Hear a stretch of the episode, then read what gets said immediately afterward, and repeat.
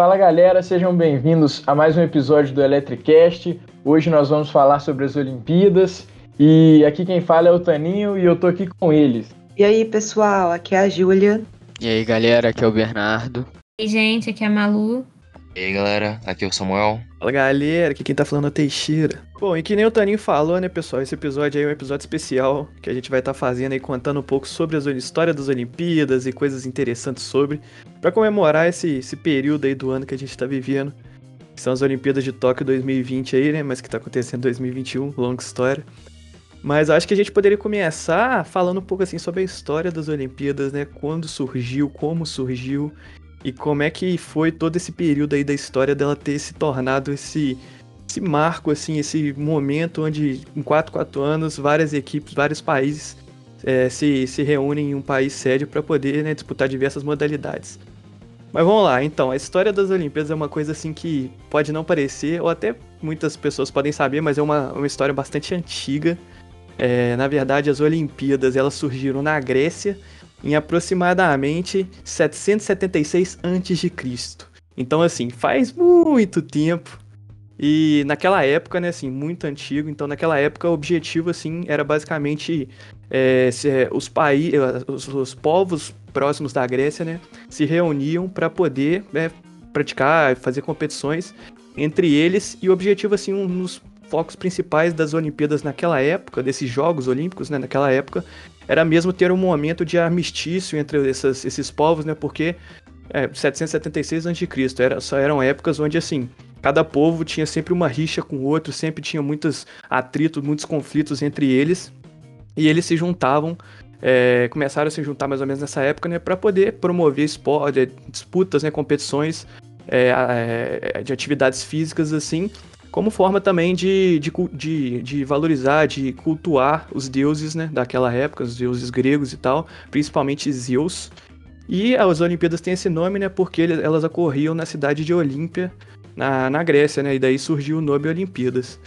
E assim, a história das, das Olimpíadas começaram por aí, no começo assim, era basicamente poucas modalidades, né, e eram esportes assim muito arcaicos da época, então não eram nada do que a gente conhece hoje em dia, obviamente. Mas começou a, a, ter essas competições, né? E era aquele momento que as, os povos se juntavam, esqueciam um pouco das guerras, das brigas que eles tinham e é, se juntavam para poder né, fazer essas competições e tal. E aí aconteceu uma coisa, continuou assim, perdurou isso durante muito tempo, até que aproximadamente assim 394, 400 depois de Cristo, os Jogos Olímpicos eles foram banidos pelo imperador romano Teodósio na época porque ele se converteu ao cristianismo e assim ele proibiu qualquer tipo de festa, de realizações pagãs. É, e como os Jogos Olímpicos eram basicamente um, um momento assim para você cultuar os deuses gregos e tal, ele, ele acabou sendo proibido e assim durante desde essa época aí 400 depois de Cristo até 1800, até no final do século 19 é, Olimpíadas tinham sumido, os Jogos Olímpicos não foram proibidos, não existiam, né? Aí a gente entra na era dos Jogos Olímpicos modernos, né? Que aí começa a ser bem próximo do que a gente tem hoje em dia dos Jogos Olímpicos. E tudo isso começou com um francês chamado Pierre, obviamente, porque ele é francês, né? então tem que chamar Pierre. É, Pierre de Coubertin. E esse cara, ele era muito ele era muito apaixonado, gostava muito de esportes assim. E ele via o esporte como uma, uma forma assim de você ter educação, de você ser saudável, né? E aí, mais ou menos, é, no final do século XIX, próximo de 1894 e tal, 95, ele começou, ele criou um conselho assim desportivo e tal, e a partir dele foi criado, né, o primeiro primeiro, primeira Olimpíada que a gente conhece hoje, hoje em dia como Olimpíada mesmo, né, em 1896. Então a primeira Olimpíada de todos, os primeiros Jogos Olímpicos é, ocorreram em 1896 em Atenas, na Grécia, né? E naquela época, assim, era, um, era uma coisa muito menor, né? Era, tinha participação de apenas 14 países. E no total tinha aproximadamente 240 atletas. E sendo que, tipo assim, todos eles eram só homens, porque até então as mulheres eram proibidas de competir. Que nem a gente vai falar um pouco mais sobre isso depois.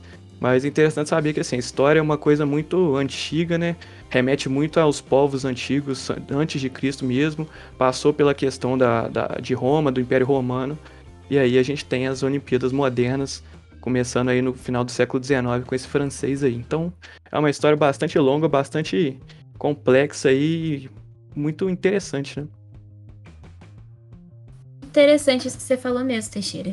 E até como você falou, mulheres elas não podiam participar. Nas primeiras Olimpíadas elas não participaram, mas elas não aceitaram isso bem. Então a gente tem aqui datado em 1896, foi um dia após a primeira Olimpíada da Era Moderna, que foi um protesto que foi com a atleta é, Stamati Reviti, que ela foi a única, ela foi a mulher que invadiu o percurso da maratona e correu a maratona inteira, é, que é uma das modalidades mais tradicionais das Olimpíadas, né?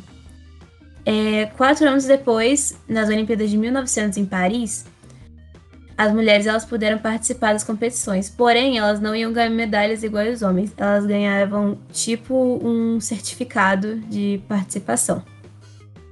E, né, e só por causa disso, só por causa dessa permissão que elas receberam, mesmo sem medalha, sem nada, 22 mulheres competiram nas modalidades, mas só de golfe e de tênis. Porque o Comitê Olímpico, ele falou que tinha esportes mais adequados para mulheres do que para homens por causa do contato físico. E aí, desde então, desde essa data, os Jogos Olímpicos contavam com a participação feminina. É, um fato muito interessante é porque no Brasil, em 1941, ele, a gente teve um decreto-lei que proibia as mulheres de praticarem esportes. E esse decreto ele só foi revogado 38 anos depois, em 1979. É, que aí as medalhas foi que foi quando as medalhas passaram a ser entregues às atletas brasileiras é, mulheres, né? E uma outra coisa importante falar é que em 2012, nas Olimpíadas de Londres, foi a primeira vez na história é, a participação feminina. Ela foi em todas as modalidades que os homens participavam também. E foi quando as mulheres foi quando as mulheres conquistaram esse direito de participar de todas as modalidades olímpicas. Também é importante falar que as brasileiras, em 1996, é, foi literalmente a edição olímpica marco das atletas brasileiras, porque foi quando elas conquistaram as medalhas de ouro e prata no vôlei de praia, prata no basquete e de bronze no voleibol dos Jogos Olímpicos de Atlanta. Então é realmente marcando uma superação de todos os desafios que elas tiveram que enfrentar para ter o direito de competir, de praticar os esportes, assim como os homens têm. Falando um pouco ainda sobre a história das Olimpíadas, é, nós estamos vivendo é, as Olimpíadas Tóquio 2020 em pleno ano de 2021. Mas essa não foi a primeira vez que os Jogos Olímpicos modernos foram ameaçados, é, porque, como a gente sabe, né, a gente teve as grandes guerras mundiais e essas grandes guerras atrapalharam é, a realização de algumas edições é, no ano de 1916 por conta da Primeira Guerra em 1940 e 1944 por causa da Segunda Guerra. Mas é, inter é interessante ressaltar uma curiosidade aqui, que não é a primeira vez que Tóquio se encontra nessa situação de ter sido é, a sede que quase perdeu, né?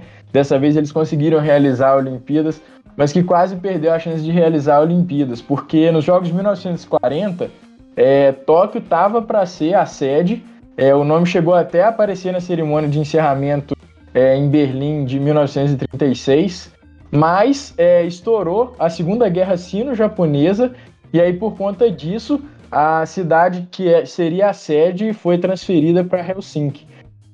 É, muito bem falado, Taninho. É importante ressaltar também que essa Olimpíada de 1936 de Berlim foi um, uma Olimpíada importante, né, para a história, porque foi um alvo de propaganda, né? Da, da do ideal nazista. É, Hitler apostava muito na propaganda, então ele investiu muito nas Olimpíadas e até tem fotos dele que entregava medalhas aos atletas campeões, né? E tem até curiosidades que falam que ele não entregava para negros. E teve um negro americano que ganhou, acho que a corrida, se eu não me engano, e o Hitler se negou a entregar a medalha para ele, e isso ficou meio que marcado na história, e é, é interessante, porque foi meio que a primeira vez, assim, que as Olimpíadas foram utilizadas com propósitos né, políticos e, e de propaganda, e depois a gente pôde ver isso novamente na Guerra Fria entre Estados Unidos e União Soviética, que também utilizaram as Olimpíadas como muita propaganda e os seus atletas, os dois eram potências mundiais, né? Então quem saía melhor nas Olimpíadas era visto como o melhor, a melhor nação. Então, galera, como o Teixeira já tinha falado, as modalidades da Grécia Antiga elas eram bem restritas. Era mais o salto, a corrida, a luta corporal, o lançamento de disco e de dardo. Contudo, conforme os séculos foram passando, várias modalidades foram sendo acrescentadas conforme o tempo ia passando. Foi acrescentado o boxe, a corrida a cavalo, o salto em distância e outros tipos de esportes. Atualmente, recentemente mesmo foi acrescentado o skate e o karatê, que estão fazendo agora parte das Olimpíadas aí de Tóquio. Não só o skate o karatê, Júlia, mas também o surf, né? Que, por exemplo, o Brasil conseguiu o ouro com o Ítalo Ferreira aí esse ano agora, essa Olimpíada, né? Tem outros também. O beisebol, o beisebol é um esporte que ele tinha sido, é, após as Olimpíadas de 2008, ele tinha saído, né? Do, dos Jogos Olímpicos e agora ele voltou. Acho que a escalada também é um que surgiu agora. Eu só sinto falta ainda da minha, da minha querida sinuca no, nas Olimpíadas, mas eu ainda acredito que um dia ela, sinuca vai entrar para as Olimpíadas. O, o próprio skate também, né? Que a gente conseguiu uma medalha, duas medalhas né, é, no skate street com o Kelvin Hoffler e a, e a Raíssa Leal, né?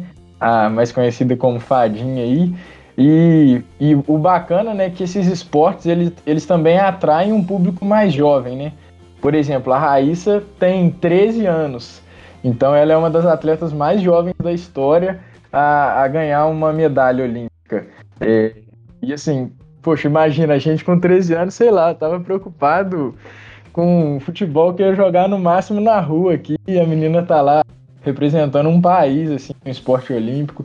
É, foi muito bacana essa entrada dos novos esportes aí nessa edição, já estão fazendo história mesmo.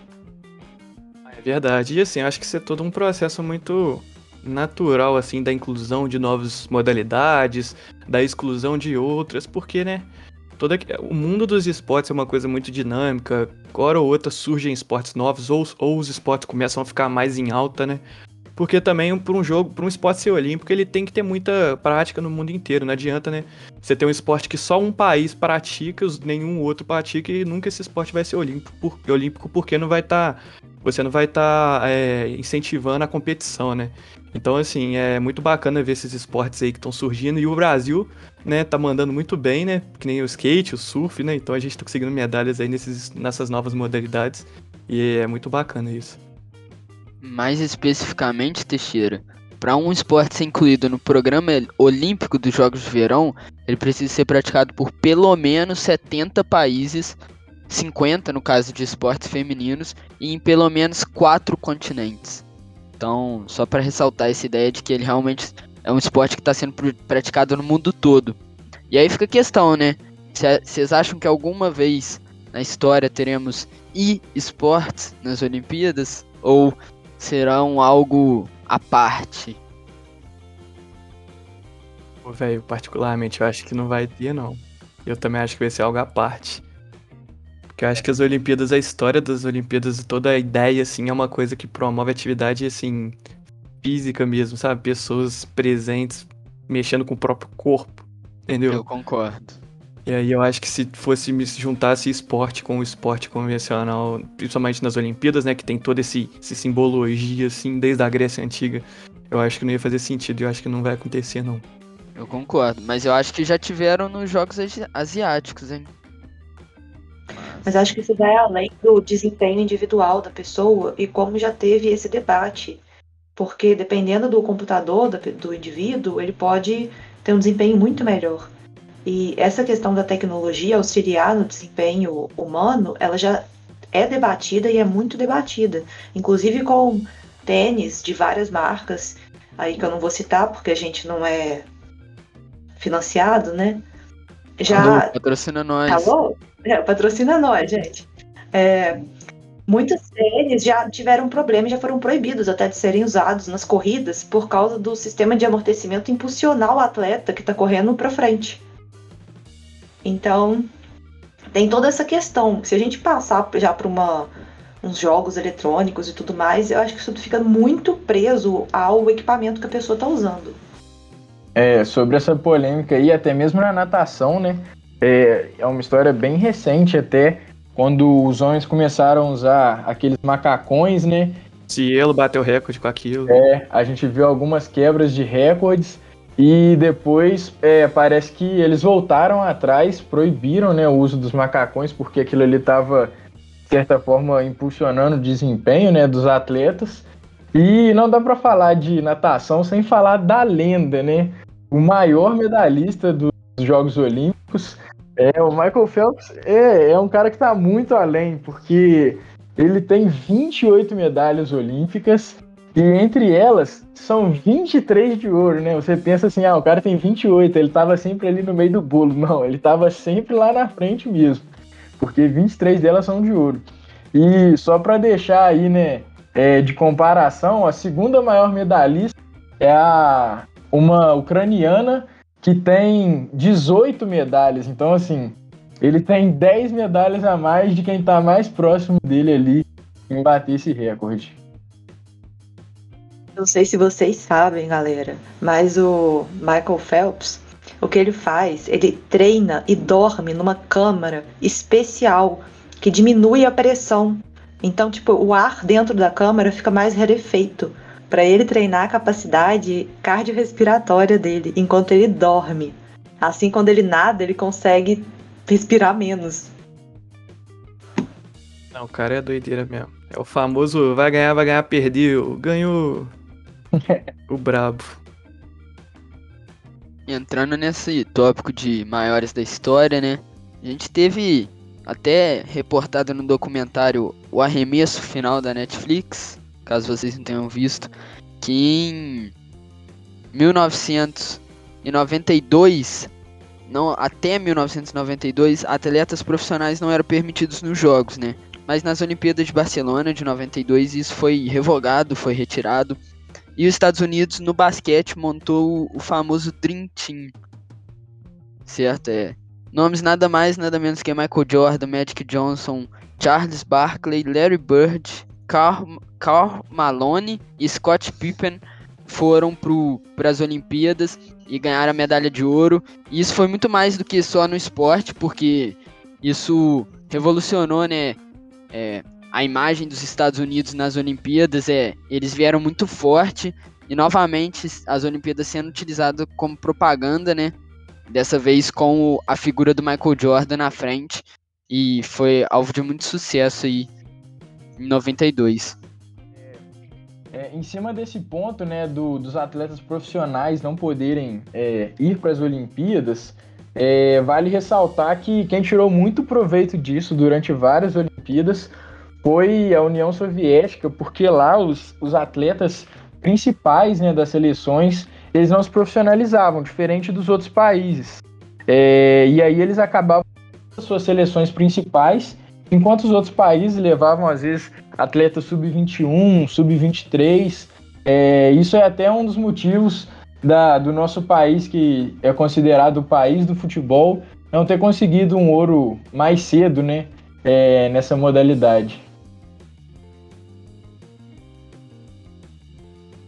Eu não sei vocês, entendeu? Mas no skate, quando eu tava vendo a Raíssa Leal lá, quando subia alguém que não era brasileiro, eu tava torcendo para cair. Com um peso na consciência, mas eu tava torcendo para cair. Mas a gente sempre torce, né? Sim. A gente sempre torce, né? Porque nessa hora que a gente vê o nosso país jogando por uma coisa que a gente quer demonstrar que a gente é tão bom quanto os outros que julgam a gente a gente torce para mostrar que a gente é o melhor também, não é? É patriotismo, cara. Você vai torcer pro seu país ganhar.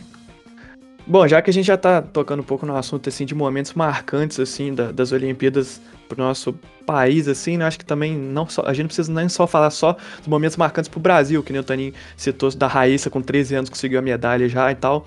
Mas ó, o, o- queria retornar num ponto aí que o Bernardo tinha falado, que assim, pra mim é um dos momentos mais marcantes, mais importantes da história do mundo. é, que aconteceu durante a Olimpíada, que nem ele falou do. do. do. do. do ih, caramba. Peraí. que ele falou do, do competidor negro, né? Contra. Que, que, que disputou nas Olimpíadas de Berlim de 36, com Hitler lá e tal. E, na verdade, só pra falar um pouco mais desse cara, que, ele é, que é uma história muito maneira. é, ele é chamado Jesse Owens, né? Ele, que nem já foi dito, ele participou das Olimpíadas de 36 na Alemanha, né, em Berlim. E realmente, assim, aquele momento lá daquela Olimpíada era, era para poder. O Hitler utilizou de toda, toda forma aquela Olimpíada no país dele para poder, né, é, divulgar todo esse, esse pensamento da raça ariana dominante na época e tal. E chegou esse cara, esse afrodescendente, esse negro, na, na, nas na, na, na modalidade assim, de atletismo, né? O cara na corrida, né? Ele basicamente só, só ganhou quatro medalhas de ouro só. Hitler falando lá que a, que, a, que, a, que a raça ariana era a raça superior e não sei o quê. E chegou um negro lá e ganhou na frente de diversos é, é, brancos e tal. Quatro medalhas de ouro. Ele ganhou nos 100 metros rasos, 200 metros rasos, salto com distância e no revezamento 4 por 100. E realmente aconteceu esse, esse caso assim que o Hitler é, ele dava parabéns, ele apertava a mão assim da, da- dos campeões assim tal, e quando e com ele ele só ele não fez nada e tal. E assim, isso é aquele momento que você vê que o esporte ele não tem só um caráter assim, ah, ganhar e não sei que físico, coisas assim, mas dependendo do jeito que você aborda um esporte, o esporte ele é muito além disso, ele é aquele momento de ser ser humano e tal, né? E a gente conseguiu ver assim nesse momento da história que o Hitler basicamente foi refutado ao vivo é, por causa desse cara super fantástico aí, que na verdade ele morreu tem uns 40 anos já, mas Jesse Owens foi um cara que com certeza entrou pra história, assim, da, não só da- das Olimpíadas, né, porque o cara já ganhou quatro medalhas de ouro em 36, não só por causa disso, mas também por toda essa questão, assim, do, do contexto histórico da época.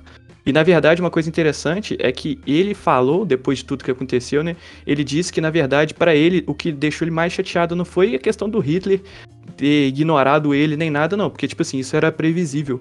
Mas o que ele fica- ficou mais chateado na época foi do presidente dos Estados Unidos, né? Porque ele era americano. O presidente dos Estados Unidos, que na época era o Franklin, Franklin Roosevelt, não ter nem dado, mandado um telegrama desejando, falando parabéns, nem falado publicamente, assim, é, desejando parabéns é, por ele ter ganhado as quatro modalidades, né? E isso é uma coisa, assim, meio triste, né? De, de escutar, mas realmente aconteceu. Mas mesmo assim, é uma história muito bonita desse cara que conseguiu aí fazer esse feito aí nessa, na, em, em 36. É, Teixeira, realmente, pessoas realmente fazem história nas Olimpíadas. E outra pessoa, esse ano também, das Olimpíadas de Tóquio 2020, que fez história, mas pro Brasil, foi a Rebeca Andrade. Ela foi a primeira brasileira que conseguiu entrar no pódio das campeãs da ginástica artística geral, individual. Ninguém, nenhuma ginasta brasileira tinha conseguido no pódio ainda. E também foi a primeira brasileira a pegar duas medalhas em uma mesma Olimpíada. Que ela, para quem não sabe, ela tem o ouro no salto sobre o cavalo, as modalidades da ginástica, e tem o prata no individual geral. aproveitando esse gancho aí do, da ginástica, né? é, vale a pena comentar também da, da romena Nadia Comaneci, que foi é, a primeira atleta a conseguir a perfeição dentro da ginástica artística. Ela conseguiu uma nota 10 em Montreal, 16. E o curioso dessa nota 10 é que nem mesmo o placar eletrônico estava preparado para é, é, refletir né, esse resultado do, do desempenho dela ali. É, de, tão, de tão inédito que foi você ter conseguido uma nota que, que de fato representasse a perfeição naquilo que você estava fazendo. Não foi só uma nota 10, hein? Foram seis nota 10, notas 10, rendendo para ela três medalhas de ouro. E, e- e lembrando que ela tinha apenas 14 anos de idade também. Então, mais um caso aí da- dos adolescentes dominando as Olimpíadas. Só queria falar mais aí pra quem tá escutando um outro momento marcante, assim, que assim, esse é de fazer chorar mesmo. É muito bonito, assim, é o momento que você vê a beleza do esporte em si, da garra e tal. Aconteceu em 92, nas Olimpíadas de Barcelona, e o nome do ser humano é Derek Redmond. Esse cara, ele tava disputando a, a modalidade do 400 rasos, né, do atletismo, né, corrida 400 metros rasos, na semifinal. E, cara, é, foi, é muito emocionante essa questão, porque durante a corrida, né, ele sentiu a perna e, e você vê, você vê assim, os caras, todo mundo correndo assim, ele caiu no chão, ficou, sentiu a perna, não conseguia se mover, né? É, não sei se foi câmbio, o que, que foi, se ele rompeu o ligamento. Mas ele sentiu e não conseguiu mais andar, ele daí caiu no chão. E aí, tipo assim, todo mundo vendo o cara no meio do estádio inteiro cheio, ele levantou e começou a mancando, chorando, começou a tentar completar a, a, prova, né? Mesmo, tipo assim, já tinha perdido já e tal. E aí a cena bonita que chega o pai dele, assim, passa no meio de todo mundo, assim, pula, ele, é, ele avança, assim, na, na, no campo, né?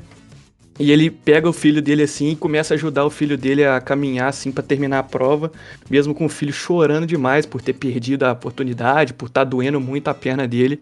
E assim, começa a vir um monte de segurança e tal, o pai dele saiu, o pai dele só te manda um, dá um chega pra lá nos caras, fala assim, deixa que eu resolvo isso aqui com meu filho. E é uma cena assim muito bonita de ver que assim, o cara ele tipo assim, praticamente ele perdeu, ele perdeu a prova, né? ele sentiu, não conseguiu terminar, não conseguiu é, competitivamente chegar no final, mas toda a batalha, toda a, a, a dedicação que ele teve, assim, mesmo todo fudido, não conseguia andar direito, aí chega o pai dele para ajudar e os dois começam a caminhar assim para terminar a prova e todo mundo gravando assim, é um momento muito marcante assim que mostra o quão assim que o esporte, o esporte, as Olimpíadas não é um momento só de você ganhar, mas é um momento de você se dedicar, você conseguir é, atingir é, talvez passar seus objetivos, tentar passar por cima de todas as dificuldades que você é, obteve assim durante o caminho, né? E isso é uma cena assim que demonstra muito essa, essa beleza, essa natureza assim perfeita do esporte, sabe? Sim, ele ia ganhar, provavelmente, chegou em terceiro. É, isso aí é, ressalta, né, que os Jogos Olímpicos, né, é, apesar de dar uma impressão da gente estar tá vendo ali, assistindo os, os super-homens, no sentido assim, de que são as pessoas é, mais avançadas fisicamente, talvez, na, na, no mundo, né? Porque eles estão ali sempre explorando o limite da, da, das capacidades que eles têm, é, ressalta a importância do, do paralelo do espírito olímpico, né? É, que é muito valorizado ali também, porque não é simplesmente a competição, mas é, é você saber é, que você não está ali é, só para ganhar, você está ali também é, para demonstrar os seus valores né, dentro do esporte. É, até recente, nessa Olimpíada de 2020, é, aconteceu um fato curioso que foi no salto em altura. É, dois competidores eles empataram, né? É, eles conseguiram pular a mesma altura e dentro do regulamento eles poderiam escolher é, se eles querem continuar disputando ou se eles aceitam um empate e os dois ficaram com ouro. E foi muito legal porque eles era, eram amigos. Um deles não conseguiu participar da, das Olimpíadas de 2016 e por causa de uma lesão muito grave. E eles se ajudaram né, nessa questão da recuperação dele. E eles puderam ali compartilhar o pódio, levantando a medalha de ouro, demonstrando também é, um pouco do que é esse espírito olímpico. Sim, essa questão de se superar, de dar o melhor de si mesmo, de enfrentar os próprios medos e as dores, os atletas realmente tem que ter uma dedicação quase que inumana, de horas e horas de treino. Tem gente que treina aí mais de oito horas por dia, acorda de madrugada para treinar. E todo o preparo também, que não é só físico, tem que ter um preparo emocional também, porque senão você fica estressado na hora da prova e você perde por causa de ansiedade. Então é, é uma preparação muito grande, toda uma construção é, de vida mesmo para você chegar lá na hora e estar tá pronto. O que foi comentado também dos atletas adolescentes. Os adolescentes que estão participando das Olimpíadas atualmente, a gente não pensa nisso, mas eles tiveram praticamente a infância toda dedicada a esses esportes. Então eles não foram crianças que ficaram folgadas fazendo nada dentro de casa, brincando de carrinho, de Hot Wheels, de nada de videogame. São, são crianças que se dedicaram muitas horas por dia e trabalharam como atletas e treinaram como atletas, sei lá, desde seis anos de idade, o que é muita coisa. É, é, chega a ser estressante. Mas é voltando para a questão de pódio olímpico, E passando também para a área da, das coisas atuais que estão acontecendo na Olimpíada de Tóquio, a gente pode falar é das medalhas. As medalhas de Tóquio atualmente são praticamente todas feitas de metal reciclado, metal é tirado de lixo eletrônico. Isso é uma coisa muito positiva, porque passa essa imagem e essa mensagem de que a gente tem que reciclar, tem que reutilizar o, os nossos resíduos. É, outra tecnologia interessante envolve dados biométricos e acompanhamento 3D de uma competição. Mesmo nos esportes menos que requer menos condicionamento físico e mais habilidade como tiro-alvo, existem pequenas mudanças biométricas que ocorrem nos, cor nos corpos dos atletas. Pela primeira vez nas Olimpíadas, os espectadores estavam acompanhando esses dados na tela ao vivo, câmeras de alta, de alta definição extremamente próximas aos competidores e monitoramento de seus sinais vitais. Além disso, os espectadores também tiveram acesso aos dados da performance dos atletas em tempo real. Nas provas de corrida, por exemplo, puderam conferir a mudança de velocidade dos, dos competidores e a comparação entre eles em infográficos dinâmicos. Outra coisa legal de comentar do uso das tecnologias nas Olimpíadas é a questão do monitoramento em tempo real da posição do atleta, porque isso consegue determinar exatamente o, o, momento que a pessoa finaliza uma prova. O que pode ser um problema, por exemplo, na natação, teve nadadores que chegaram ao final, é, apertaram lá o, o negócio, bateu a mão no placar e o placar eletrônico não funcionou, entende? Não marcou que ele ganhou primeiro. E é para isso tem que ter toda essa filmagem, esse monitoramento todo em tempo real para você conseguir ver exatamente qual atleta que chegou primeiro. Isso já é uma coisa que está aí, eu acho que desde 2000 aí ocorrendo nas Olimpíadas. É, já quanto às Olimpíadas de, de Tóquio, uma coisa que eu acho muito legal é a utilização de robôs, porque foram dados vários robôs, inclusive carros inteligentes, tudo com um sistema de comunicação é, IoT e internet das coisas e tudo isso para você conseguir levar os atletas de um lugar a, a, outro, de uma arena a outra em segurança. Eles também passam por todo um sistema de reconhecimento facial para eles poderem ser transportados, para eles poderem chegar nos locais de segurança. Então, eu acho que essa Olimpíada aí de, de Tóquio está sendo uma Olimpíada extremamente segura. É, outra coisa interessante de falar é porque Japão, né, gente, tem muito robô.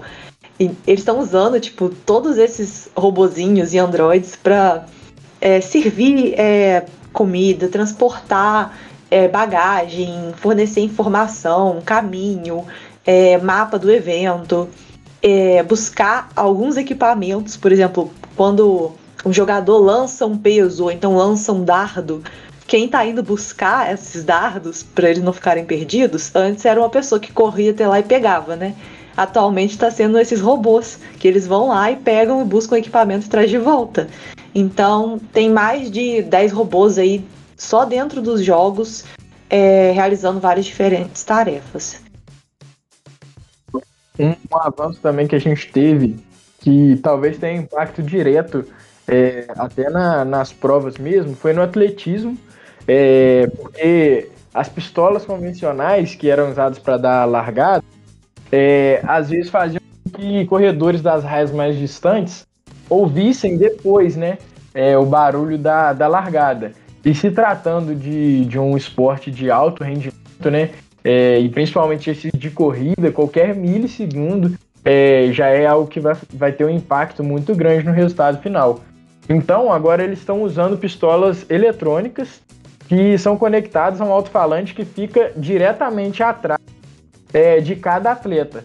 E aí, quando o gatilho é pressionado, o som vai direto para a saída, enquanto um flash de luz sai para mandar um pulso é, para o cronômetro. Então, é, se tornou um pouco mais justa é, é, com o uso da tecnologia essa largada nos esportes do, de corrida do atletismo. Se alguém pesquisou, eu, eu lembro de uma parada é, uma quarta medalha que pode ser dada nas Olimpíadas. Assim, é, por, por bom espírito é, esportivo, uma coisa assim. Acho que ela foi dada tipo, quatro vezes na história. Ela é chamada de Barão de Coubertin. Mesmo que deu origem e voltou essa tradição das Olimpíadas na era moderna, tá? E nesses mais de 100 anos de história das, das Olimpíadas, apenas 21 pessoas receberam essa medalha. Em, que ela foi criada, obviamente, para honrar o Barão de Coubertin. E ela foi, ela foi dada a um sul-americano, que é um brasileiro chamado de Vanderlei Teiro de Lima, nas Olimpíadas de Atenas em 2004. A menos de 7 km para o final, Vanderlei estava a maratona dos Jogos Olímpicos. Porém, ele foi atacado pelo ex-padre irlandês Cornelis Oran, que obviamente impediu ele de ganhar, tá? Porém, ele ele não desistiu da competição, continuou correndo e ainda conseguiu terminar a competição com uma medalha de bronze. E por esse espírito esportivo honroso, em continuar a disputa, mesmo depois desse ataque, e a humildade, e a humildade que ele demonstrou depois da prova, o Vanderlei recebeu essa medalha do Barão de Coubertin. Outra curiosidade interessante, agora a mitologia grega, que falava que foi o Hércules, na verdade, que criou as Olimpíadas, por volta de 2.500 anos antes de Cristo, na Grécia Antiga, homenagear o pai dele, Deus. Tanto que Piera comentou mais cedo que o principal deus homenageado nas Olimpíadas é Zeus. Então, galera, outra curiosidade muito legal é que a tocha olímpica é acesa usando os raios de sol refletidos em um espelho, que aí esses raios concentrados conseguem colocar fogo na tocha olímpica. Falando na tocha olímpica, é, ela foi usada na, pela primeira vez na era moderna na Olimpíada de 1928, em Amsterdã, na Holanda. Dentre essas questões também da evolução do esporte e das modalidades, para vocês terem ideia, entre 1912 e 1948, eh, os pintores, escultores, escritores e músicos podiam competir para ganhar medalhas em suas respectivas áreas. Então, eles competiam entre si nas artes. Oh, esse tipo de competição podia voltar. E outra curiosidade interessante é que de, 20, de 1924 a 92, os, os Jogos de Inverno e Verão aconteceram no mesmo ano. Mas agora, o 21, eles acontecem ciclos separados e alternados a cada dois anos. Isso é bom, porque dá tempo de um atleta participar dos dois, né? Mas ele tem dom aí pros dois jogos e ele consegue treinar Exatamente. e participar sem morrer de tanto treinar, né, galera? Deixa eu fechar com uma última curiosidade, essa aqui é bacana também. tá, deixa, ok, tá. Deixa, deixa eu repetir. Gente, mais uma curiosidade interessante. É, em 2012, foi, foi os primeiros Jogos Olímpicos em que todos os países enviaram atletas mulheres. Bom, outra curiosidade aí, mais algumas, é que em 36, que né, a gente já falou nas Olimpíadas de Berlim, né, dois japoneses eles empataram em segundo lugar numa modalidade lá. E aí eles, que nem a gente tinha falado lá que é, no do, no do salto, é salto que os dois ganharam primeiro. Nesse caso, eles ficaram em segundo. Aí o que, que eles decidiram fazer? Eles decidiram pegar a medalha de prata e de bronze, cortar elas no meio e colar uma parte de prata e uma parte de bronze. Que aí, ambos eles, como ficaram em segundo, ambos eles iam ter metade de prata metade de bronze na, na medalha. E eu acho que uma das, da, da, das curiosidades mais importantes, assim, de simbologia das Olimpíadas, e que não né, todo mundo sabe, né, mas talvez muita gente saiba, é a, o significado, né, daquela, daqueles aros olímpicos, aquele símbolo tão famoso que a gente via das Olimpíadas. São cinco, né, porque é para é poder representar os cinco continentes, porque todos, todos os continentes disputam, né, e as cores, né? A gente tem seis cores, são cinco de cada aro, mais o fundo branco. É para indicar essas cores, é, elas são, elas servem, elas basicamente mostram que tipo assim, todos os países que disputam têm pelo menos uma daquelas cores na bandeira. Então assim, é para poder mostrar essa união, essa, né, toda esse, essa, essa junção assim dos países para poder competir. Então, galera, acho que por hoje é tudo. Espero que vocês tenham gostado. Não deixem de compartilhar o episódio. Valeu, um abraço. Olha, galera, espero que vocês tenham aprendido um pouco aí sobre um pouco mais sobre as Olimpíadas e o quão bonito é assim a inclusão dos esportes e todas essas competições. E é isso aí. Um abraço. Oi, gente. Tchau. Não percam as Olimpíadas. Bora, pra cima. Um abraço, pessoal, e nunca percam o espírito olímpico. Valeu, galera. Abraço e vamos Brasil, né? Vamos torcer aí muito para que venham mais e mais medalhas. Valeu, galera. Até o próximo episódio. Vamos torcer pro Brasil. Fazer mais uma medalhinha de ouro para casa.